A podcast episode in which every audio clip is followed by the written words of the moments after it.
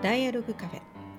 筋書きのない対話から新しいアイデアと自分自身に出会う場所。この番組はさまざまなテーマで楽しみながらお届けします。では成田修造さんを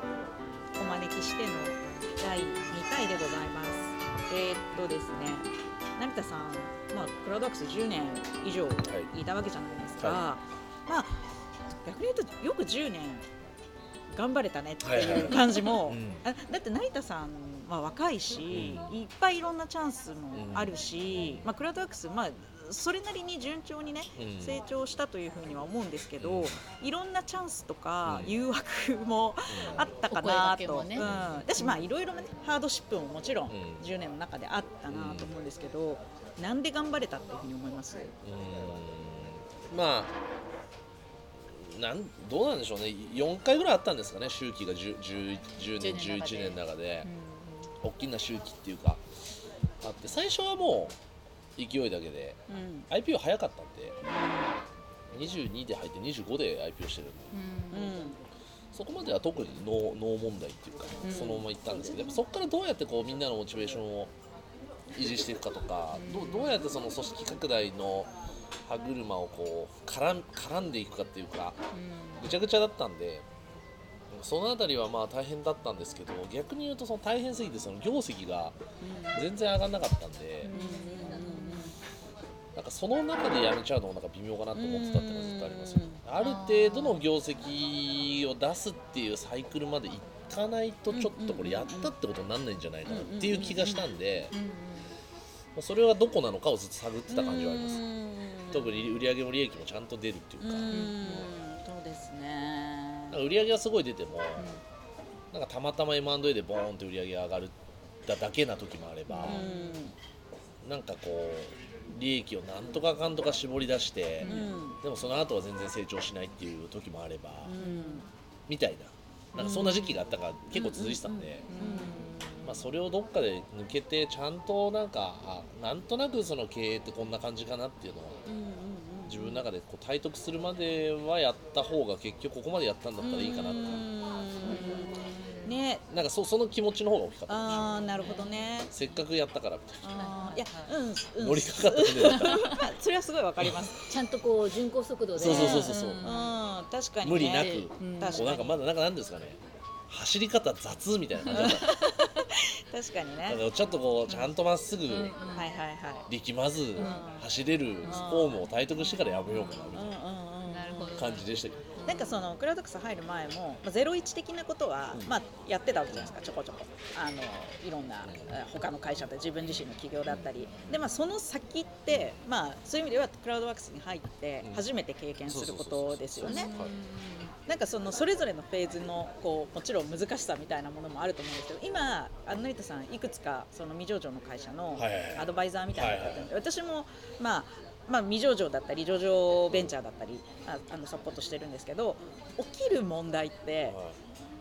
どこも一緒だなっていう、まあ、まあ大体似てます大体似てますよね、うん、やっぱなんかどういうところが？やっぱなんか組織拡大のフェーズって、うん、やっぱ本当にこうそれこそマネジメント層ミドル層みたいなものがいない中で、やっぱトップダウンでこうやるっていうところからどう抜けるかとかね、うん、規模の拡大の中でみたいな、あとまあ新卒まあ、あの人の採用とか定着みたいな話は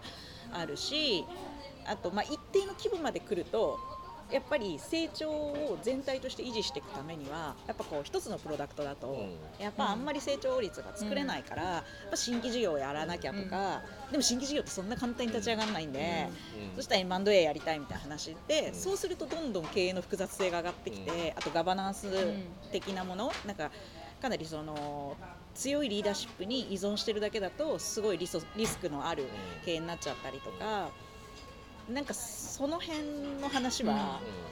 うん、まあどこでも、まあ、クラウドワークスで経験したことと同じものが起きるなって思うのとあとやっぱり未上場の会社は特にそうだと思いますけどやっぱファイナンスの問題ってあの私クラウドワークス入るまであんまりそのコンサルって PL 脳なんで、まあまあまあね、あんまりその BS 的なものを考えたことってほとんどなかったんですけど、やっぱ経営って半分くらいお金の話じゃないですか。でファイナンスってめっちゃ大事なんだなっていうこととか、まあ、ここで失敗しちゃうと結構不可逆っていうか、後でもうどうしようもないみたいな、うんうん。うん本当誰だどういう株主構成にするかとかね、どういう資金調達するかとか、そういうことめっちゃ大事なんだなみたいなのもあとまあ大事だもあるしいろんな手があるんだなっていうのも、うん。クラウドワークスでやる中で、うん。めっちゃ学びがあったんですよね。うん、そういう意味では成田さんも結構いる間に MA やってた時期もあるし、結構ファイナンス系のものはうん。いろいろなパターンを見ましたよね、きっとね。まあまあ最後僕 IR だったんで、うんうんうん上場ファイナン上場そうねだから時価総額ってものに対するその解像度っていうのはまあだいぶ人によってばらつくあの同じ起業家であっても、うん同じ経営者であっても、うん結構ばらついてる人は多い可能可能性がありますね。そうですよね。だしその未上場のファイナンスとまた上場企業のその、IR ファイナンスはもう全く、全くもって違うものなんで、うん。その変化を経営者とか、うんうんうんまあちゃんと適切にできてるかとか、うんうん。僕見てると経営者が株式投資とかちゃんとやってた人かどうかとか結構でかい気があいや私だって今その未上場かというかどち全全く違うっていうする要の？ははその未上場っていうのはー、うん。ある一人の投資家がお金を出すといえば成立する世界なんですけど、うんやっぱまあ上場企業ってやっぱコンセンサス、うん。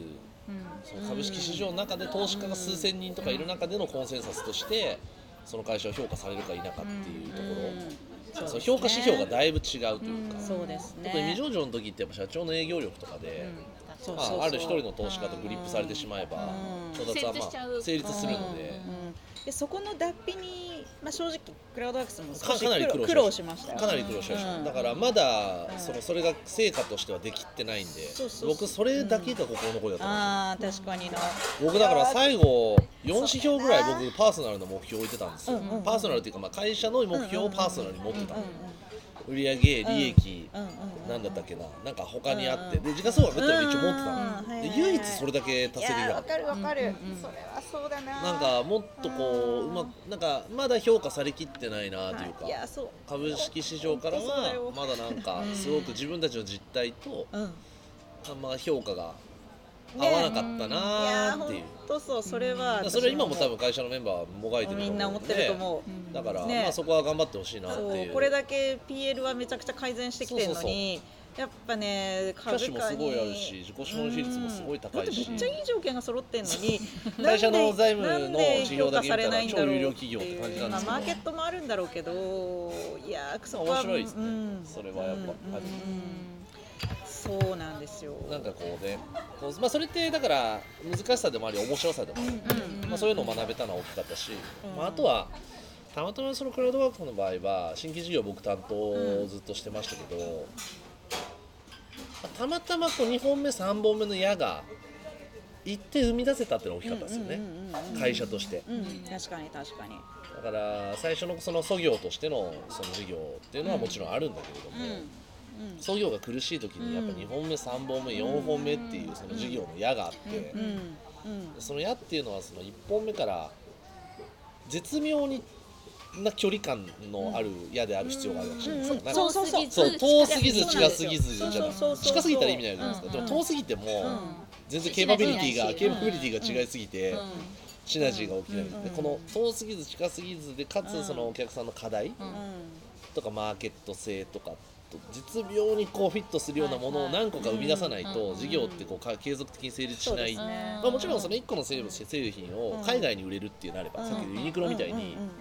一事業を海外にってなれば全然市市場規模が100倍になりますみたいな世界なんですけど、うん。日本国内だとどうしてもパイ限られるから。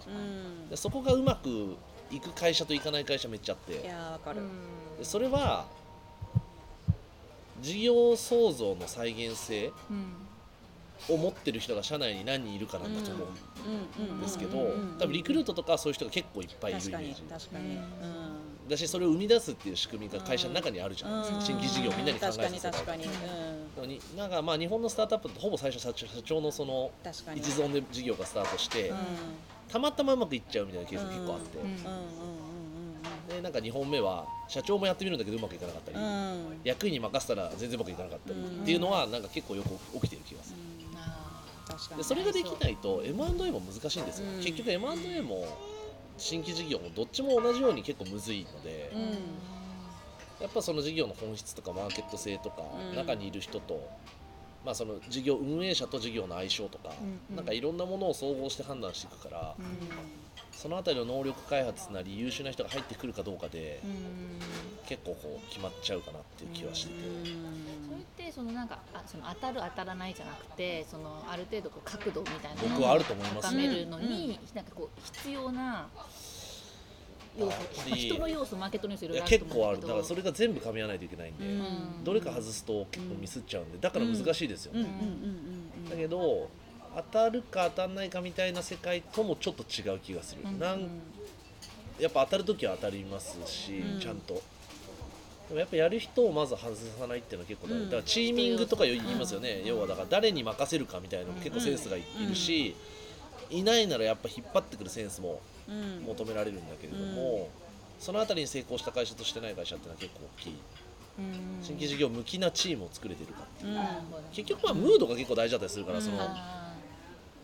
気合が入っててすごいなんかみんなが元気でちゃんとやる気があって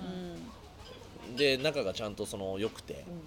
それぞれのパフォーマンスが高まってれば事業は成功する可能性は高まるわけで、うん。まあ、そのあたりのチーミングが上手い人がいるかどうかっていうのが一つと、う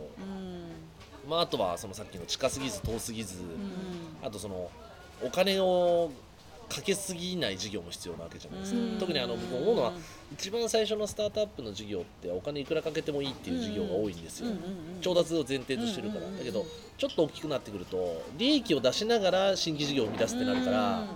そうね。そのかけすぎなくても伸びる事業とかも必要なわけじゃないですか。はいはい。でこの会社全体として。として利益が出なかったりとか、うん大赤字になっちゃったりとかするんで、うん。そこのリスク管理をしながら絶妙に必要なお金を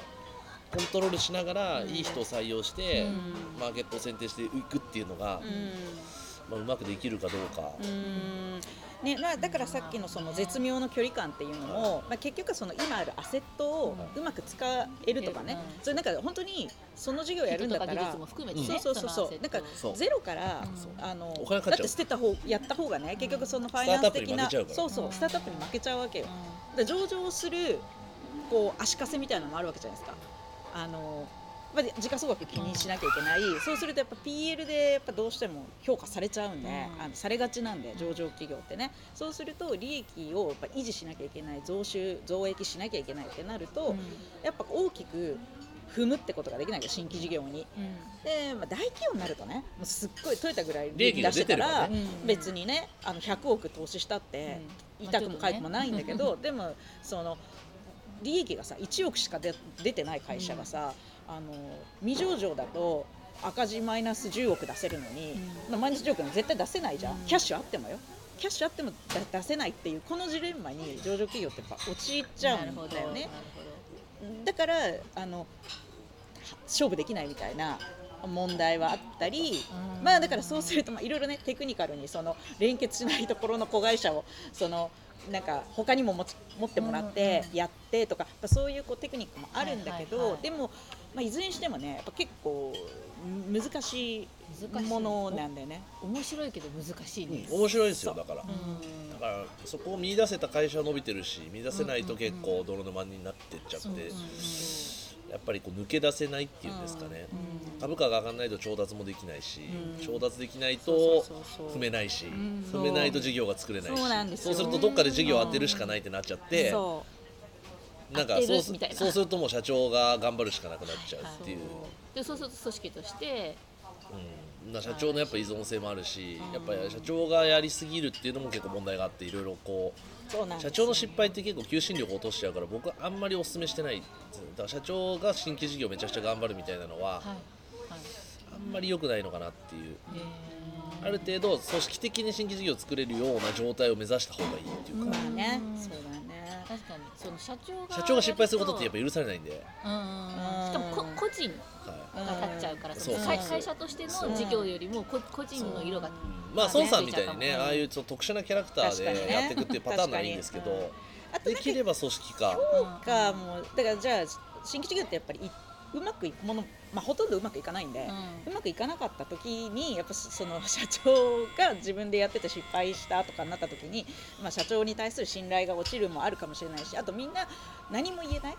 うん。振り返れない、あーなんでダメだったかとかいうのをまあ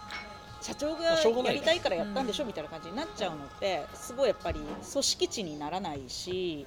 うん。なんかう難しいと思うんですよね。まあそうそういう意味ではやっぱり人。いやうんだいぶ、それができる人。うんそういう意味ではまだクラウドワークスとかは、まあ、そのサイクルが全然作れたし、うん。今多分一個その SARS の事業がなんかまあそれなりに大きくなってきているはずなんですけど、それやってるのも新卒のメンバーがそうそうそう。新卒78年目かな、のそうねメンバーが要は事業長としてやってたりしてたし、うんそういう意味では全然まだ全然いいって感じあのその上見りゃきりないけど、うんうん。他のなんかスタートアップとか未上場の会社見てる感じからすると、全然頑張ってたなみたいな感じはする。まあ一個抜けた感じはあるう。うんまあもうもうまあさらに抜けていくものは抜けていかなきゃいけないものはあるんだけど、うんやっぱそこにたどり着けない会社っていうのも。これがほとんど、うん多いなと思うからそれはねい良かった点だと思うんですよね。でさあの、そのだ大企業のもちろんその資金状態みたいなところは全然違うかもしれないけど、その大企業も今本当にもうどこもかしこも新規事業新規事業ですか？でそうそうそう。そうっていてでそのやっぱそこに相当数年前に比べたらその新規事業部みたいなところの人数みたいなのも各社すごく増えてるし、でもやっぱりその自分のところだけでなかなかやるのが難しかったりすると外ともどうやって組むかみたいな、ね、それこそスタートアップに声かけたりとかもある。なるほどけれども、あうん。その辺でなんかこう例えば相談来たりとか、なんか話したりとかってありますか？ねで僕大企業の、うとまだあんまりそういう新規事業系あのあるのは知ってるんですよ、あんまりまだ仕事したことないです。あのやってる人はいっぱい知ってます、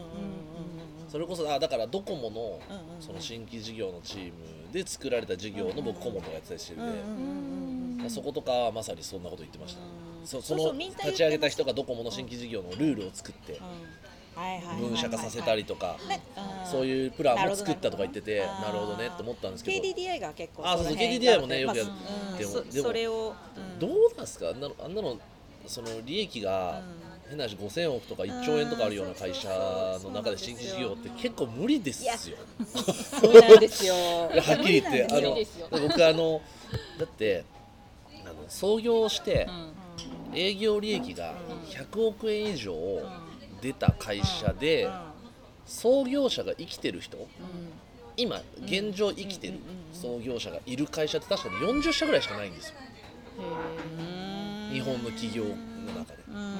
だから営業利益100億出すって本当に大変で。ものすごくそう長い。長いんですよ。ででも大企業で大体利益って言ったら数千億前半とかぐらいは最低でもあるでしょ。だからトヨタとかなら3兆円とかなるでしょ。だって。だから無理ですよね。そそこに何年かけて到達するのって話になっちゃうから。うん。で100億からまあ1000億までっていうのはその0から100よりも全然早いかもしれないんで。そのやっぱ最初のこの新規事業ってやっぱあんまり無理なんですよね大企業は。合理性がねなないことになっちゃうんですよ。なくなっちゃうよね、うん、冷静にその並べてみ並ると数字を並べるとね。そうそう。だってこっちに貼った方が別に既存事業にうん。同じだけ投資した方が、うん。なんかそれだけ利益出るじゃんみたいな風にうん。なっちゃう、なるほどねなっちゃうだからそのロジック的にこんなちょ小規模なところになんかやってもみたいな。あそれよりなんか M&A とか合併とかの方が僕なんか重要な気がして日本のスタートアップも僕それ問題だなと思うのは利益が数億とか10億の会社がいっぱいありすぎる気がするんですよ。うんうんうんそれガチャンってやって利益50億の会社を一社作った方 いやがそうかもね。そのグローバルに戦えるポテンシャルもあるし株価も上がるんじゃないかなとかは結構思う。それを大企業もガンガンやって、まあだからなんだドラッグストアが合併しまくったりとか、うんまあ自動車はもともとそうですよね、うん合併しまくったりとか、う銀行が合併したりとかは正しいような気がするかんら、まあそうだよね。そうなってった方がまだいいし、うん。まあそれこそインディードとか、うんうん。まあ JT とかもすごいグローバルな買収とかめちゃくちゃやってますよね、うん。ああいうまあそれに失敗はあるかもしれないけどそういうトライをしていった方が新規事業をこちょこちょ作るよりは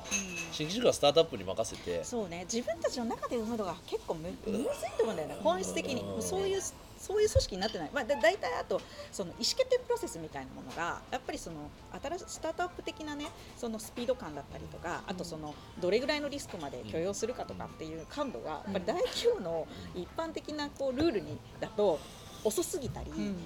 やっぱそう思う。そんなんじゃあとやれないって。リスクがねリスクが結構でかいって言ってましたどこもあうん。そのプライバシーポリシー一つとってもそうなんだよね。めちゃくちゃそのドコモ基準でやんなきゃいけけないって言ってたんですそうそうそう。新規事業そんなの言ってたら何もできないよね。無理ですって言ってたそうそうそう。そうなんだよ。それもあるよね。だからだからドコモ側のその意思も分かるというか大企業としてのリスクのケアも分かるしうんうんうん。実際それで問題になったりするわけですから、うん。そうですね。あそこを別別次元ではやっぱりね動けないからコンプラも意思決定のプロセスも結局そこに乗っかることになるから。だから出島化できればいいんですけど、まあ、なかなかそれが難しいっていう話はあって、まあ、だからスタートアップ的な事業は、まあ、そこに任せてもいいのかもしれないですしうん。大企業は大企業の役割があるって見てもいいのかもしれない。うん。うん。まあだからウーブンシティみたいなああいうこう規模のでかい事業とかっていうのは逆に大企業しかできない。できない新規事業だと思うんで、まあ、そういうものをまあ狙っていくとか、ねんだけ資本力があったらね何でもできるような気がし気ちゃうけどはするんですけどね。ねだってベンチャーなんて日銭をねそう稼ぐのに毎日倒産するかどうかみたいな。難しいっすよね。この間あの私スペースマーケットの社外取りやってるんです。けど、スペースマーケット10周年なんですって、せ創立、うんこれでこの間創立10周年っていうのを、まあ、社内で社員会でと言って、なんかもう来月の給料が払えないみたいな時期があって、資本政策っていうかね資金調達にすごい社長が奔走した時期もありましたみたいな話。ああみたいな。そこからね、まあ、こここまで来て社員も増えてやっぱなんかベンチャーっていいなって。なんかちょっと改めて思ったんだけど。でもなんかそのお金の違うから。そう、うんそれにやっぱすごいエネルギー取られちゃったりあと人の採用とかもめっちゃ大変なのに、それが人もお金もいっぱいある大企業が新規事業作れないとかで、まあ、なかなか難しいね、あのーうん、ジレンマがあるなって。うん。ね、あとまあ新規事業担当ってその大企業においては割とみんな外れくじみたいにあそうなの思ってる人。あなんか昔は割とそういう立ち位置だったみたいだけど、今はね全然違うみたいだよ。本当、うん。だで新規事業行ってそれ何なの？なんかそれ出世につながるってこと、でもなんか出世じゃなくてあ好きだからって面白いってこと？面白そうっていうので希望する人たちが増えてるんだけどだからうんでも確かに本当10年以上ぐらい前まではなんなんていうのかなこう生きがない人たちがね。とりあえずなんか何でも自由にやっていいよみたいな感じでだから年齢層もすっごい高かったりとか昔はしたんだけど今は変わってきてるみたいでもねじゃあね新規事業のね担当の部署に来て、3年いました。で3年で移動みたいな。でその3年間で何やったんですか？って言ったらいろいろ計画を作りました。みたいな。別に何も立ち上がってない。3年間何も動かないみたいな。でさなんか新規事業やりたいと思って入っても、まあ、みんな大企業から寄せ集められた人だから新規事業作ったこと本当に作ったことある人はいないんだよね。うん、だからなんかなかなかその環境でやってるポーズ感で終わってるのでなんか不完全燃焼みたいなのは、うん。まあ、まあまあ聞くっていうなるほど。ね。あるかもね。あとはなんかそのどどういうスパンで見るのかっていうのは確かにあるかもしれない。からそそもそもなんかそのもちろんその技術とかアセットとか自動車会社がやりますとか、あ通信会社やりますみたいなところのそのどこ発かみたいなのももちろんありつつもあとそのそこの企業の規模を踏まえた時にこう何年の先を見た新規事業としてやりたいのかみたいなその期間の目目線とじゃあ例えばその実際の決済みたいなところで見る期間が本当に合ってるのかみたいなのはある気がする。なんか本来だったらもっとすごい中かなり長期目線で見ないといけないのにやっぱり決済のタイミングみたいになってくると、結構短いスパンでこう見られたりもするじゃない？そうね。そういう難しさもあるのかな。あとなんかもう社内大企業だとあの3年で黒字化するような計画しか通らないみたいな、あうん。っていうのは私あのね指導っていう経産省がこうスポンサーやってるなんか大まあイントレプレナーの人が多いんだけどそういうののアクセラレータープログラムのメンターみたいなのも、67年やってるんだけどで大企業にいる人が社内の新規事業プランみたいなものを持ってきて、うん。でそれをこう、まあ、メンターとしてねその、まあ叩くんだけど、大体めっちゃ黒字化タイミングが早いんだよね、うんその彼らが作る事業計画が、うん。でも根拠はもうほぼないんだけどでもそうじゃないと社内が通んないんですみたいな。へでもでその時に、まあ、昔あのクラウドワークスでも分析したけどプラットフォーム事業がうん。黒字化するのってやっぱ10年かかりますみたいな、結構今そこそこうまくいってるこうやつを見ても調べるとねクラウドワークスもそうだしこうメインのプラットフォーム事業が本当に黒字化するのってやっぱ10年ぐらいかかってるんだよね。でもうちょっと早いそのプラットフォームのアセットを使って人材マッチング系のね、うん。ビジネスをやったそっちは早く黒字化してるんだけど、もうプラットフォームビジネスって10年マッチングしませんみたいなあの黒字化しませんみたいなだからなんかそういうもんだからじゃあ10年 だからやっぱ事業の種類によって、その黒字化タイミングとかあの成長角度って全然違うからそう。それを全部同じ軸で見ちゃうとやっぱ立ち上がるもんも立ち上がらないんじゃないかなっていう、なるほど。話？それはうん、みたいな話はするかな。うん。でも成田さんそのさっきのねその、うん上場するとジレンマみたいなはい。話ありますけど、はい。まあ、成田さんは今後起業を考えていはいくにあたっても、上場することってそのタイミングも含めてはいはいはい。どう思います？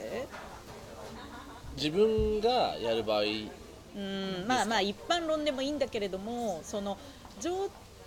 まあ、うん。自分がやる場合は、えっと、最終的には上場を目指します。うんうんうん。で目指すんですけどと時間軸はめちゃくちゃ長くするかもしれないです。うん10年から15年スパンでの IPO を目指すイメージ。だし全然急いでないですね。むしろしない期間が長ければ長いほどいい気がしてます、そうね、うん。そういう考え方が最近増えてきてるかもしれない。うん。だって未上場で調達できるそうそうなんですよね。だから上場するメリットはほぼない。直近だとないだからただその、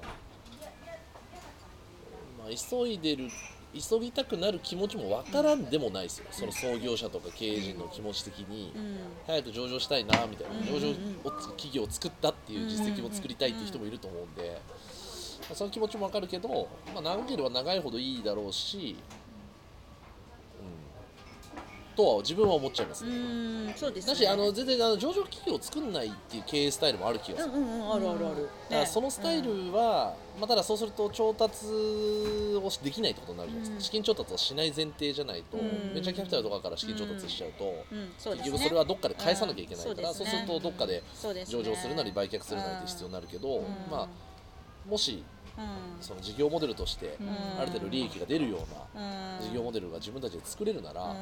うん。上場しない選択肢はめちゃくちゃありだと。そうね。まあ短期的に黒字化できるならね、そういうのも自己資金でやれるならサントリーとかで上場してないし、あまあね。そうし。あとそこまでいっちゃうの、ね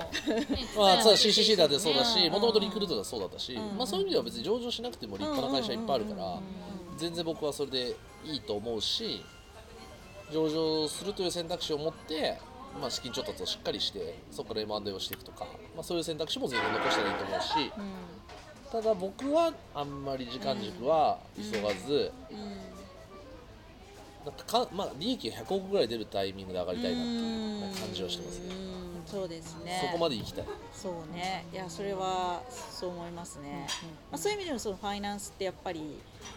ある程度どういうその山の登り方したいかみたいなのを思ってないと、